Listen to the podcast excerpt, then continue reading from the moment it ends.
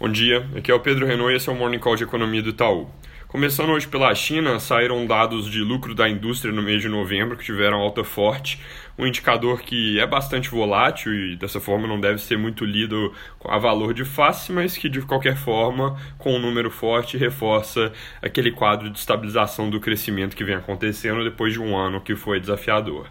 Aqui no Brasil acabou de sair a taxa de desemprego, ela é divulgada pelo IBGE com um número sem ajuste sazonal, mostrou queda de 11,2% para, para 11,2%, perdão.